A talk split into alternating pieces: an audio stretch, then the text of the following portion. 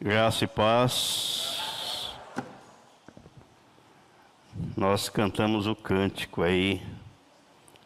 Well Shaddai. Que significa? El Shaddai. Significa Deus Todo-Poderoso. Pois é, tem que saber o que a gente está falando, cantando. Gênesis, capítulo 17. Eu lembrei porque na quarta-feira nós falamos sobre a demora na resposta da oração, que às vezes parece demorado. Deus está demorando em responder aquela oração. Foi esse o tema da nossa reflexão na quarta-feira, lembram? E eu falei, lembrei desse texto aqui, de Gênesis, capítulo 17 Deus havia chamado Abraão, no capítulo 12, para desenvolver um relacionamento com ele e fez uma promessa. E Abraão saiu acreditando na promessa que Deus fizera e foi caminhando, largou tudo para trás. E chega no capítulo 17 de Gênesis. Quando atingiu Abraão a idade de 99 anos.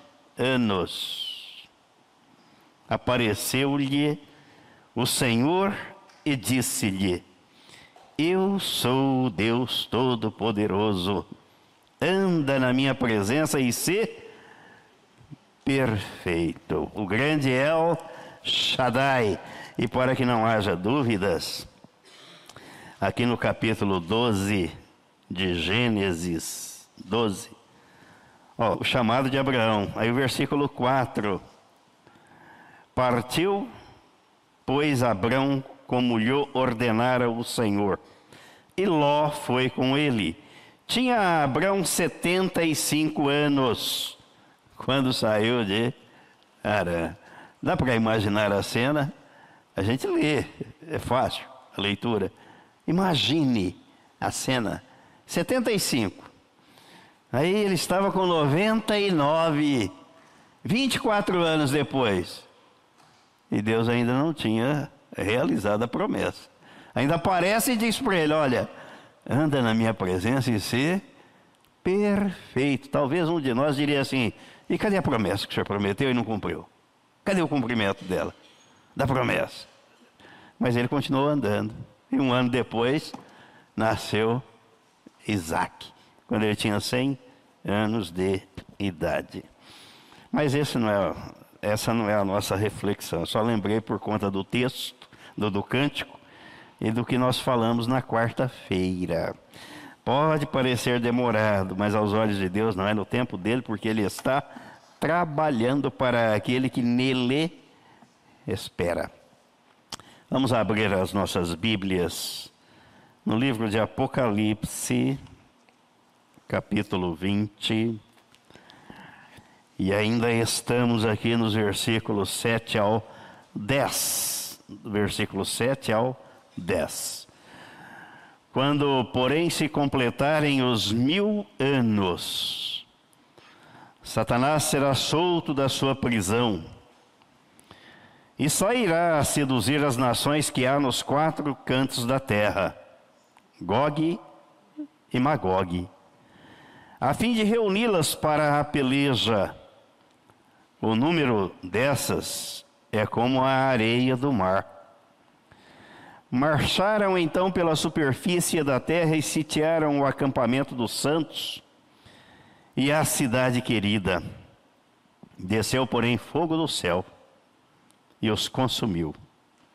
O diabo, o sedutor deles, foi lançado para dentro do lago de fogo e enxofre, onde já se encontram não só a besta, como também o falso profeta, e serão atormentados de dia e de noite, pelos séculos dos séculos. Pai Santo, nós pedimos que o teu Espírito ministre a tua palavra, use a minha boca e revele e nos dê a compreensão da tua palavra para que o teu nome seja glorificado no nosso meio, no meio do teu povo e na vida de todo aquele que vier a ouvir a tua palavra, que ela gere a fé necessária e produza na vida da pessoa aquilo que te apraz, a salvação, a vida eterna ou a condenação para aquele que a rejeita, conforme está escrito na tua palavra. Muito obrigado, Pai, por tudo que tens feito por nós. Nós oramos e te agradecemos, em nome de Jesus. Amém. Salvação para aquele que crê, condenação para aquele que rejeita. São os efeitos da palavra na vida daquele que ouve. Nós passamos aí uma tarefa. Sim? Uma tarefa. A leitura de quais textos? Ezequiel capítulos 38 e 39 e Romanos capítulos 9, 10 e 11. Quem leu? Levante a mão. Quem leu? Há um brinde para quem leu, pouca gente vai ganhar o brinde. Sabe qual é o brinde? Você se enriqueceu. Você se enriqueceu com a leitura da palavra de Deus. Nós vamos falar sobre o que está escrito aqui, Gog e Magog, as nações que se levantarão para se unir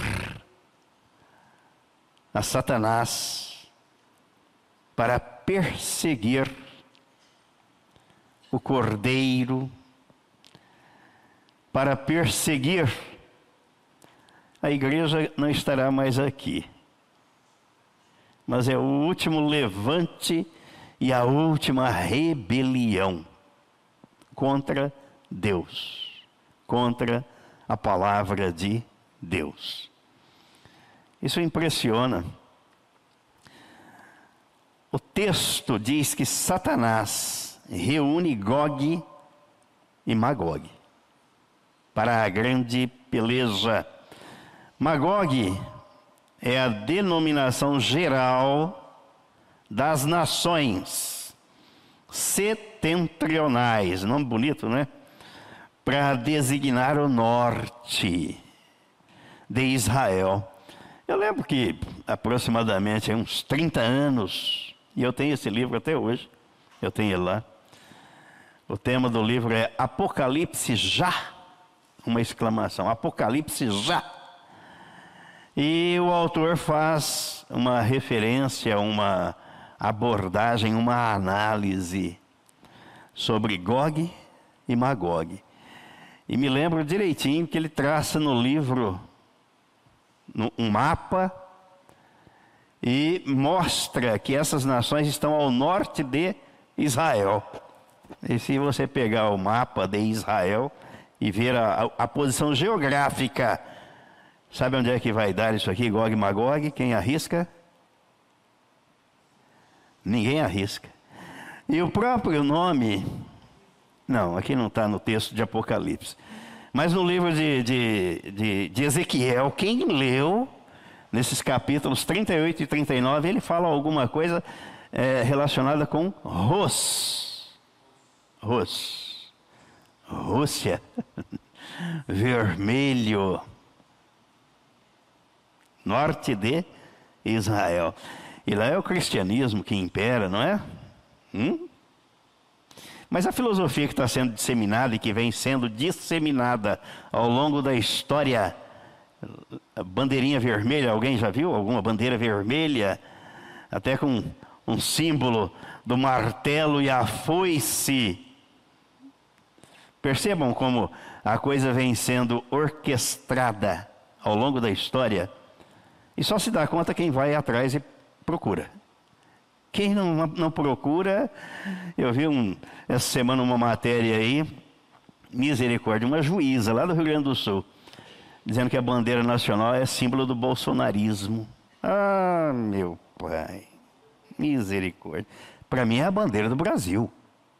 E não há proibição de você estampar na camisa, colocar na frente da sua casa, no seu carro. Não há proibição nenhuma. Bom, a Europa setentrional é a porção norte do continente europeu. Vem da posteridade, Magog, Gog Magog, vem da posteridade de Jafé. Vamos ver aqui, Gênesis capítulo 10.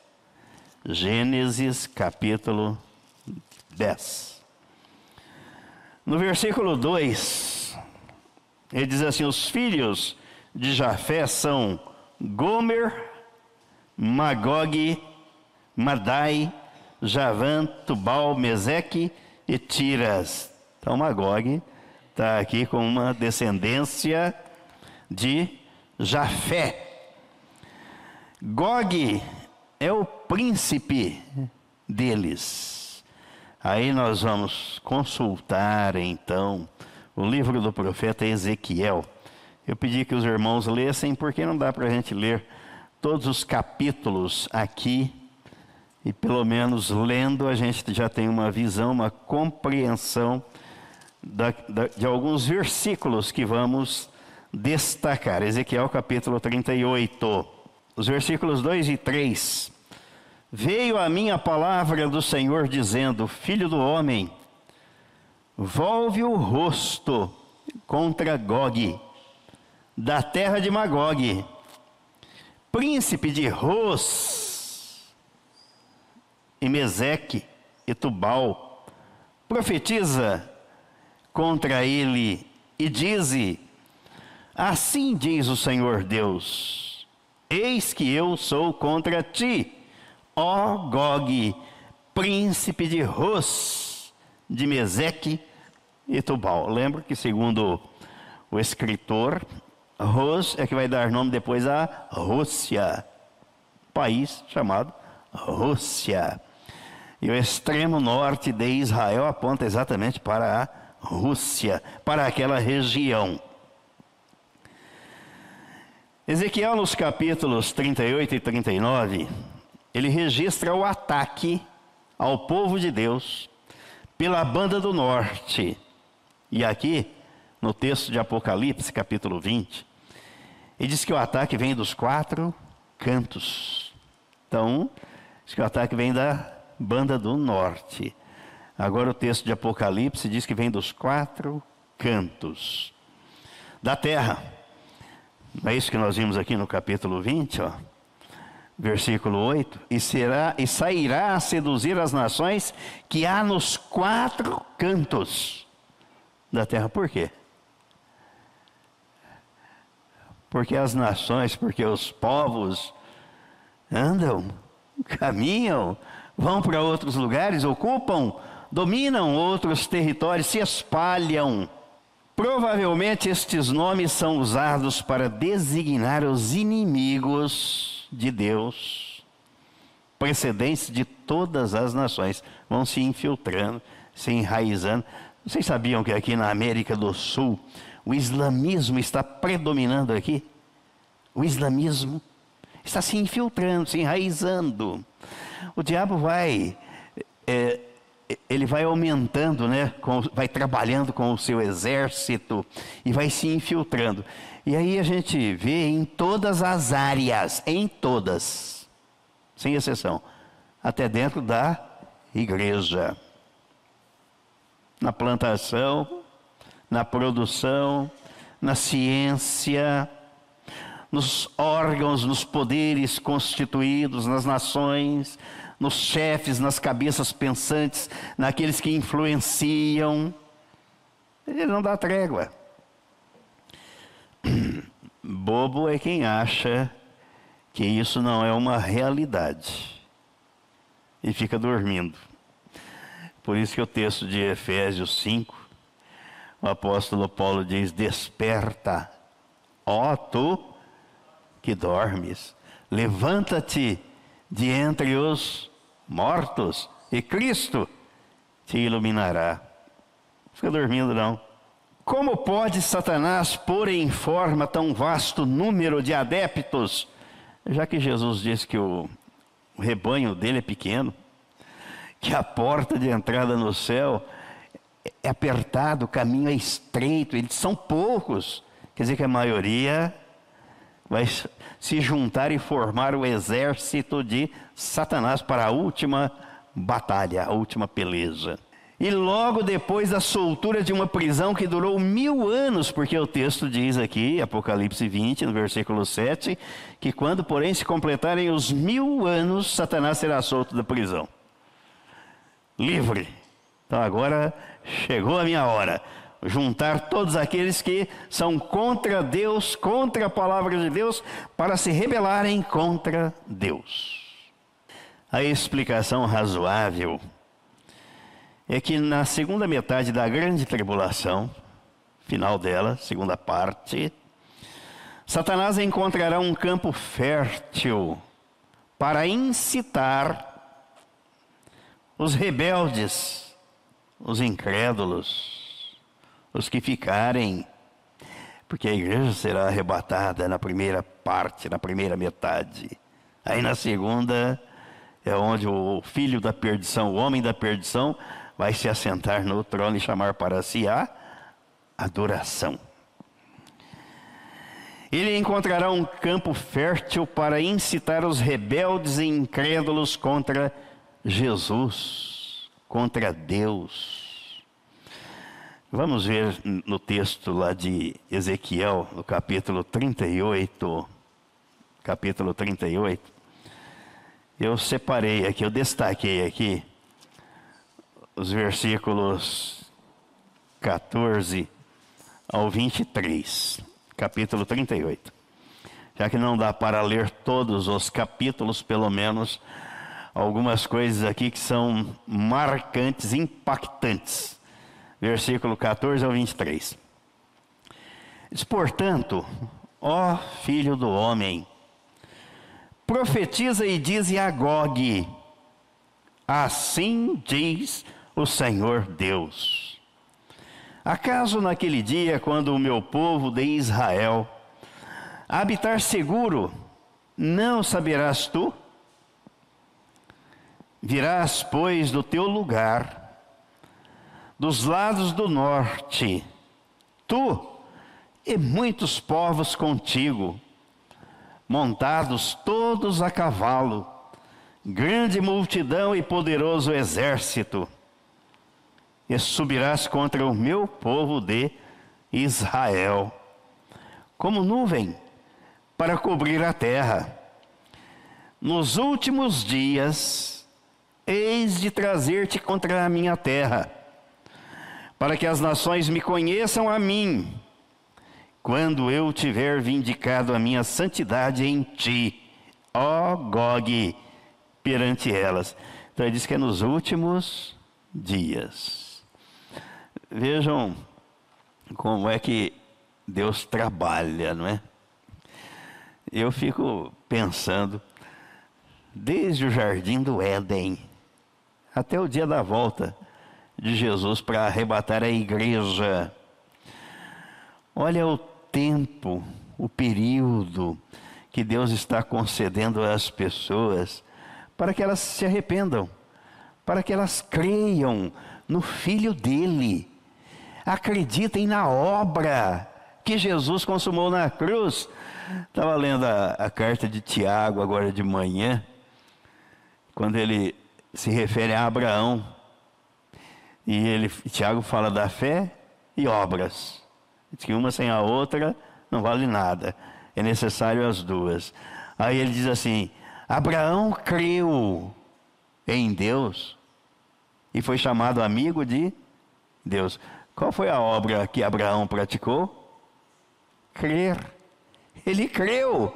Essa é a obra. Crer na obra consumada por Jesus. Ele não fez nada por merecer coisa alguma. Deus chamou Abraão: sai daí da sua terra, da sua família. Um lugar de idolatria. Abraão, aí eu não vou fazer a obra, sai daí. E ele saiu, abandonou tudo. E saiu. E nós vimos o texto aí de Gênesis 17. Já tinha caminhado 24 anos. Deus aparece e ainda diz para ele: Eu sou o Deus Todo-Poderoso, hein? Não duvide. Anda na minha presença e ser perfeito. E depois de 25 anos da chamada, da promessa, é que Deus vai realizar o milagre de dar ao casal um filho, Isaque. Deus está dando tempo, oportunidade para que as pessoas creiam. Creiam na obra de Jesus consumada na cruz, de atrair a si os pecadores para trocar a natureza adâmica pela natureza divina, para colocá-lo no reino dele, para ser pai dele. Aí as pessoas abrem as portas das igrejas, põem o nome de igreja, põem uma denominação, põe uma placa, um rótulo, uma bandeira e ficam se matando, digladiando por conta disso, esquecendo da pessoa e da obra de Jesus. E Deus está dizendo aqui: olha, nada disso vai passar em branco, despercebido. Nos últimos dias, hei de trazer-te contra a minha terra para que as nações me conheçam a mim. E pena que aqui será tarde, assim como o juízo. No dia do juízo não haverá salvação. A salvação é no período da graça, é até o arrebatamento da igreja. E eu pedi que vocês lessem os textos, os capítulos 9, 10 e 11 de Romanos, porque há um espaço ali, há um tempo ali, exclusivamente para o judeu não para o mundo gentio, para o judeu, porque Deus é Deus. Ele endureceu o coração de Faraó lá no Egito para salvar o povo hebreu. Ele endureceu o coração do judeu para salvar o gentio. E nesses três capítulos aí de Romanos, o apóstolo Paulo lança a premissa, a base da sua argumentação e diz: e alguém vai perguntar para Deus por que ele faz assim? Ele é o Criador, Ele é o Senhor. E Ele diz: Ele endurece a quem Ele quer. Ele usa de misericórdia. Ele é Deus, senão Ele não seria Deus. Continuemos aqui, versículo 17 de Ezequiel, capítulo 38. Assim diz o Senhor Deus: Não és tu aquele de quem eu disse nos dias antigos, por intermédio dos meus servos, os profetas de Israel, os quais então profetizaram durante anos que te faria vir com eles? Naquele dia, quando vier Gog contra a terra de Israel, diz o Senhor Deus, a minha indignação será muito grande Aqui não vai ter para armamento bélico, para arma atômica, para arma biológica nuclear, não vai ter para a China, para a Rússia. Podem juntar todos, e é o que eles vão fazer mesmo.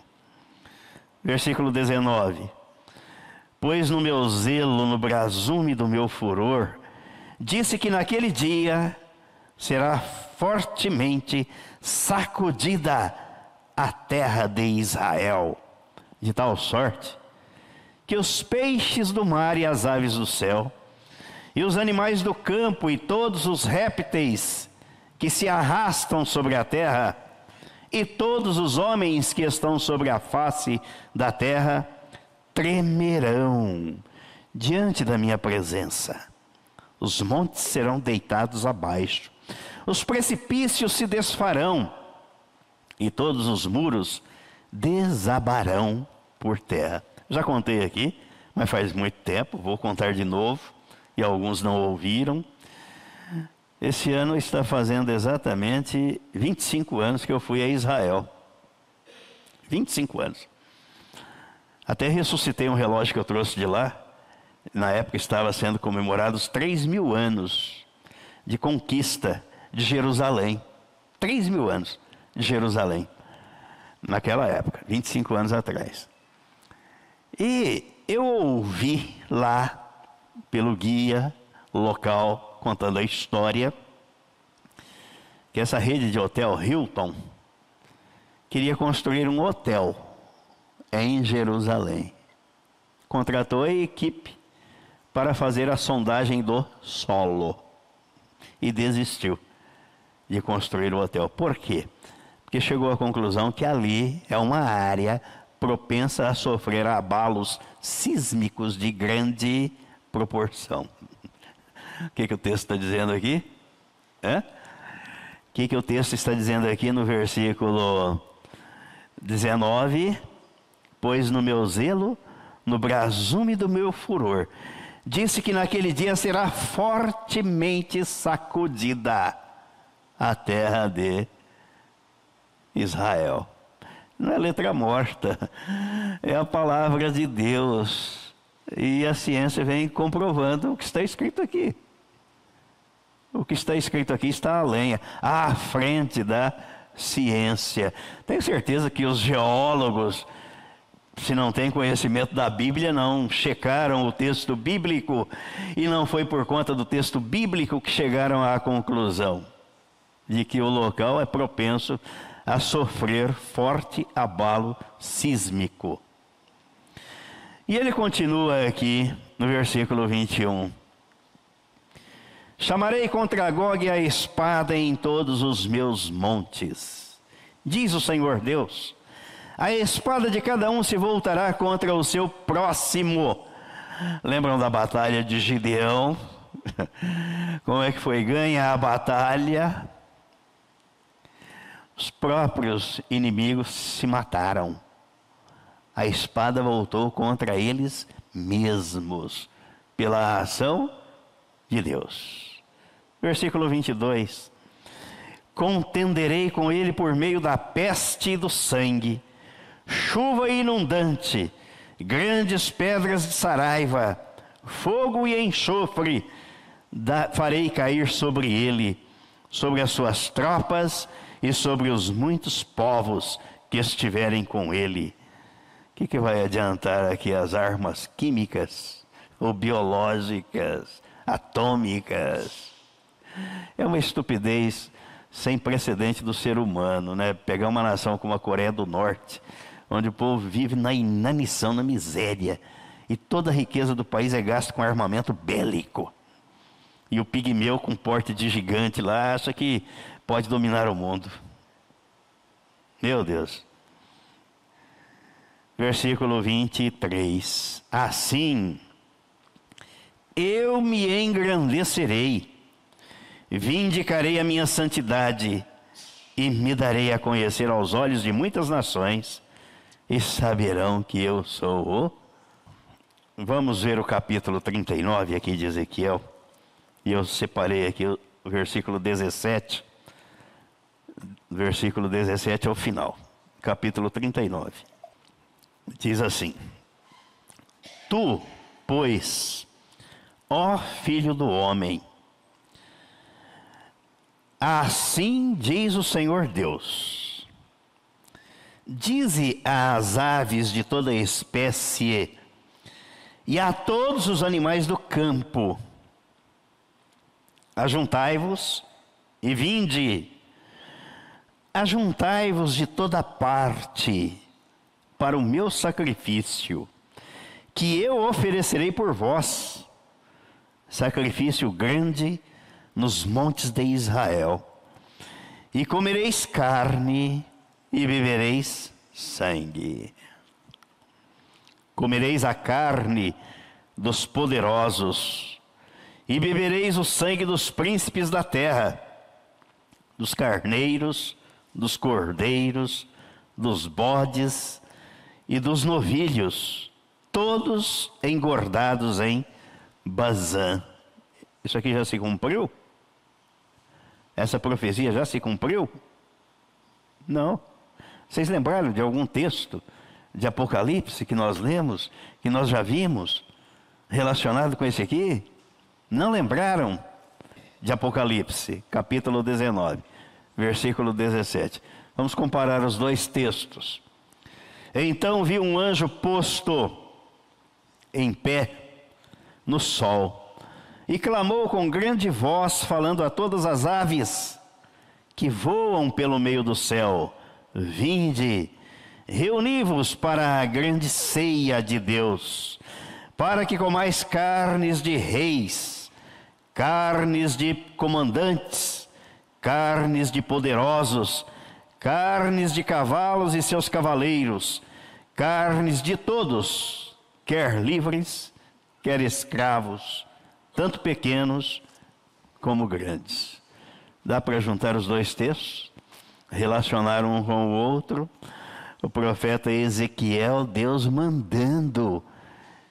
Ó oh, filho do homem, assim diz o Senhor.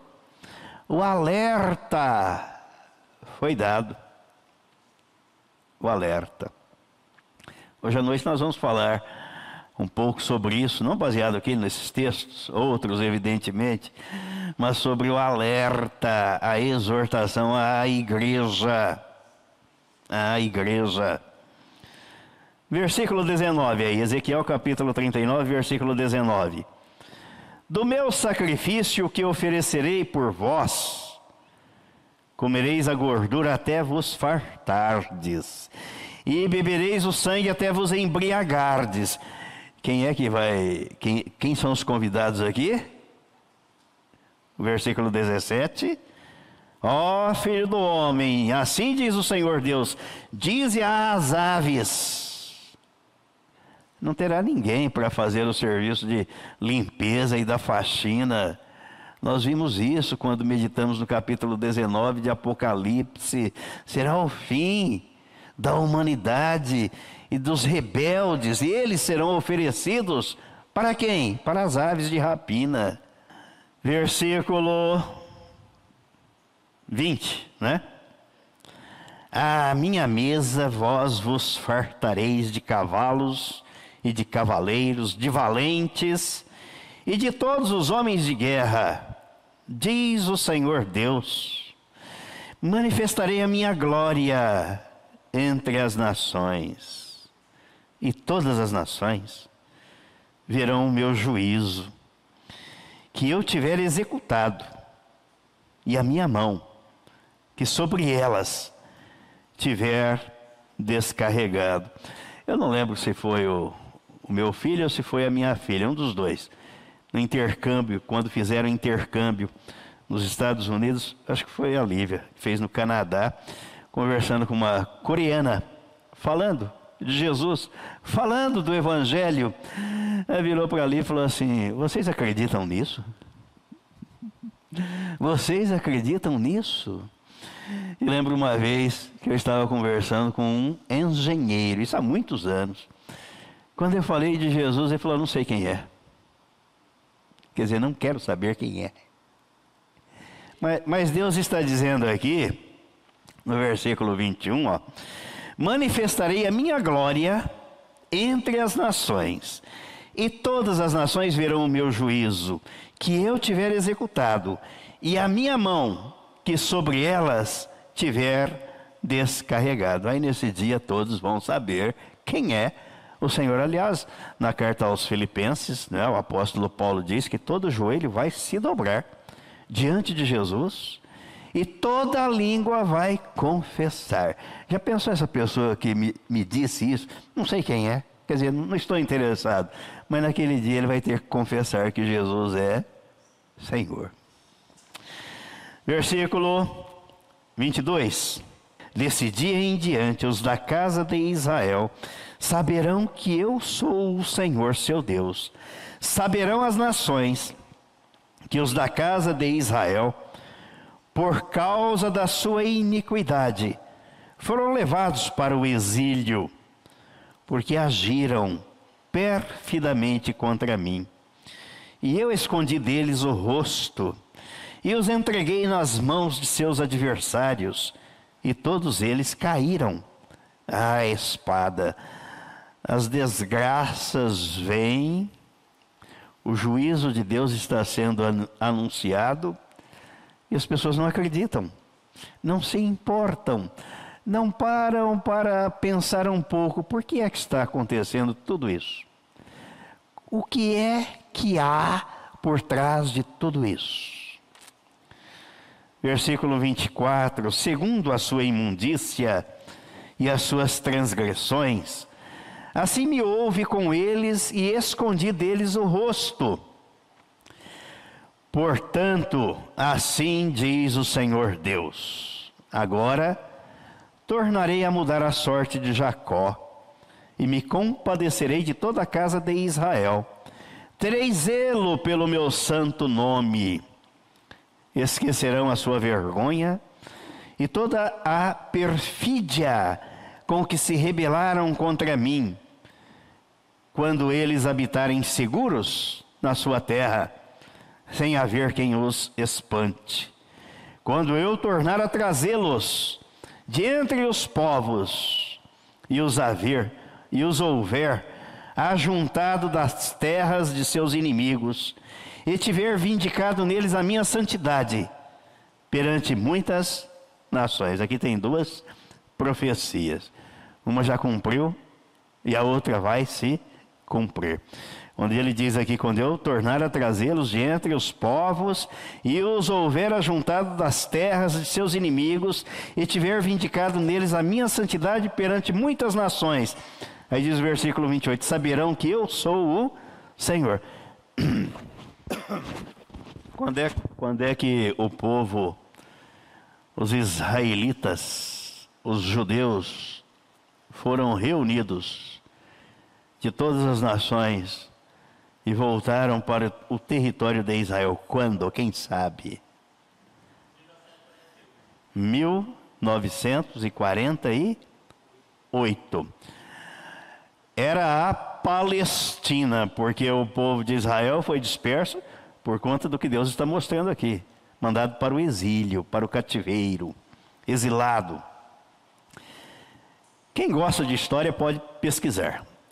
Nunca, nunca uma nação que desapareceu voltou a ser reconhecida ou reconstituída como nação, exceto Israel. Exceto Israel. O povo foi disperso para o cativeiro, exilado entre as nações. Palestina, os árabes, né? No território de Israel. Por isso que o conflito está lá até hoje. Aí Deus traz os judeus para o seu território novamente. Sabe onde é que isso foi decidido? O retorno do povo para o território de Israel e a reconstituição do Estado, da nação de Israel. Sabem onde foi decidido? Na ONU. E mais do que isso, pelo voto de quem? De um brasileiro.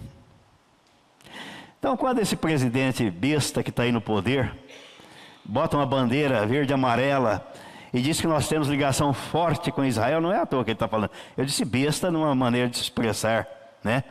Mas sábio, um homem que foi levantado por Deus para frear o ímpeto do comunismo que se instala por toda a América Latina. Oswaldo Aranha presidindo a reunião da Assembleia das Nações Unidas, da ONU. Voto de Minerva, estava empatado. Ele desempatou. Não, eu voto pelo reconhecimento, pela reconstituição da nação, do Estado de Israel. O texto bíblico está dizendo aqui que Deus, foi Deus quem juntou o povo. Foi pela mão de Deus. Talvez o homem que voltou nem soubesse disso, mas foi usado por Deus. É Deus quem conduz todas as coisas. É Deus quem dirige todas as coisas. E quando eu me referi ao presidente falando esse homem besta, é porque é assim que a esquerdopata o trata e o vê. Que a imprensa, a mídia corrompida e comprometida com a esquerda o vê. É assim. Mas ele não está fazendo isso por acaso. Ele está fazendo isso porque ele tem o temor de Deus no coração dele. Ele tem o temor de Deus no coração dele. Ele está cumprindo o propósito de Deus. E aqui Deus já, já tinha determinado, já havia determinado a recondução do seu povo à sua terra, Israel. Foi Deus quem escolheu. Está no centro do globo terrestre. Peguem o globo. Centro, Israel. Deus escolheu, foi Ele quem criou, ou Ele não tem esse direito? Tem, né? Tem. Aí diz aqui no versículo, nos versículos 28 e 29, saberão que eu sou o Senhor, seu Deus, quando virem que eu os fiz ir para o cativeiro entre as nações e os tornei a juntar para voltarem à sua terra, e que lá não deixarei a nenhum deles. Já não esconderei deles o rosto, pois derramarei o meu espírito sobre a casa de Israel, diz o Senhor Deus. Então nós vimos Apocalipse capítulo 19, os versículos 17 e 18, apontando para esta ceia que Deus vai oferecer às aves de rapina para fazerem a limpeza dos cadáveres que serão mortos diante do juízo e da vingança de Deus. Isso vai acontecer. Nós vamos lá para Isaías capítulo 6, é, antes de irmos para a segunda carta aos Tessalonicenses. Isaías capítulo 6, versículo 11. Então disse eu: Até quando, Senhor? Ele respondeu: até que sejam desoladas as cidades e fiquem sem habitantes, as casas fiquem sem moradores e a terra seja de todo assolada. E o Senhor afaste dela os homens, e no meio da terra seja grande o desamparo. Mas se ainda ficar a décima parte dela, tornará a ser destruída, como terebinto e como carvalho, dos quais, depois de derribados, ainda fica o toco Assim a santa semente é o seu toco. Esse texto aqui, o capítulo 6, é um texto fantástico, né? A visão que Isaías teve de Deus, da glória de Deus, quando ele foi ao, ao templo para orar depois da morte do rei Uzias. E Deus deu a ele a visão e mandou que ele, e ele se dispôs, né, se colocou à disposição de Deus. Eis-me aqui, envia-me a mim. E Deus mandou que ele anunciasse, pregasse a mensagem de salvação. O profeta messiânico, que descreve o nascimento e descreve a obra do Calvário em relação a Jesus. Agora vamos para a segunda carta aos Tessalonicenses, capítulo 2, 7 ao 12. Com efeito, o mistério da iniquidade já opera. E aguarda somente que seja afastado aquele que agora o detém. Eu já ouvi muitas, já falei aqui, muitos comentários, muitas elocubrações mentais a respeito disso. A única coisa que detém a força do diabo, impede que o diabo haja na sua plenitude, é o Espírito Santo. E nós vimos que a prisão de Satanás ocorreu na vinda de Jesus, com o ministério dele, a partir do ministério dele. Ele expulsou o diabo, prendeu a antiga serpente para que o evangelho fosse pregado senão não seria pregado o Evangelho. O Jesus subiu na sua ascensão, o Espírito Santo desceu. Está aqui. Está aqui. Ele impede que o diabo haja na sua plenitude, a sua corja, né? Porque o chefe foi preso, mas os aliados dele estão aí, ó, o mistério da iniquidade opera. Versículo 8.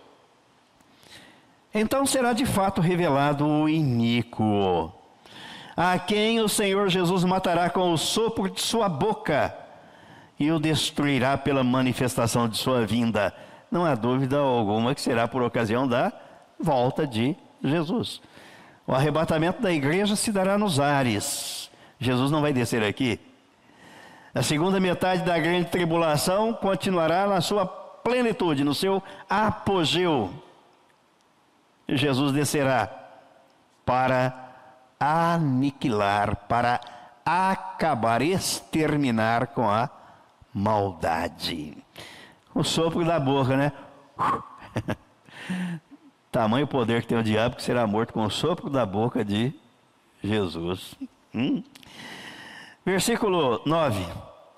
Ora, o aparecimento do iníquo é segundo a eficácia de Satanás com todo o poder, e sinais e prodígios da mentira, e com todo o engano de injustiça, aos que perecem, porque não acolheram o amor da verdade para serem salvos. O amor da verdade é Cristo.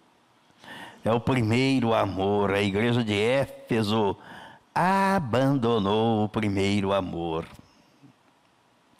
Foi essa a acusação que Jesus fez contra ela. Tenho contra ti que abandonaste o primeiro amor, Cristo. Tem que ser do começo ao fim da jornada. Não pode parar na metade do caminho. Não pode retroceder. Versículo 11. É por este motivo, pois, que Deus lhes manda a operação do erro, para darem crédito à mentira. Aí nós vimos na carta aos Romanos, no capítulo 1, a questão do homossexualismo, do lesbianismo, da perversão sexual, da troca de identidade, mudança de gênero. Deus manda. Você não quer saber da verdade? Não, aqui ó. Então fique com o erro, fique com a mentira, faça da mentira a sua verdade e viva por ela. Só que o pai da mentira é o diabo. E você vai fazer companhia por ele no lago de fogo. Não dá para brincar com essas coisas. Não dá para é, massagear o ego de ninguém nesses aspectos. Alisar a cabeça de ninguém. Não dá. Ou você é filho de Deus ou é filho do diabo ou nasceu de novo e recebeu um novo coração, tem a natureza, o DNA do Pai, ou tem o DNA de Satanás? Ou você é pela verdade que é Cristo, ou vai fazer companhia para o diabo que é o pai da mentira? Me perguntaram essa semana, né, sobre política. O que, que o senhor acha que vai acontecer? Eu falei, eu acho que vai prevalecer a verdade, porque o mal não pode tripudiar sobre a verdade. Acabou. A verdade. Quem é que impunha a bandeira da verdade aí? Ou quem é que continua querendo enganar o povo?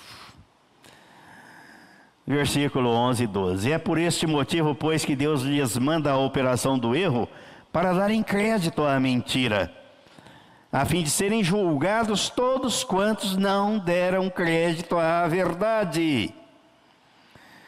Antes, pelo contrário, deleitaram-se com a injustiça. As coisas espirituais são simples. Uma oração simples é a melhor coisa do mundo. Senhor, tem misericórdia de mim. Senhor, não me deixe no engano. Senhor, mostra-me a verdade. Só isso. Não precisa pedir mais nada. Peça isso e Deus vai mostrar. E Ele mostra pela palavra. Pela palavra. Amém? E amém.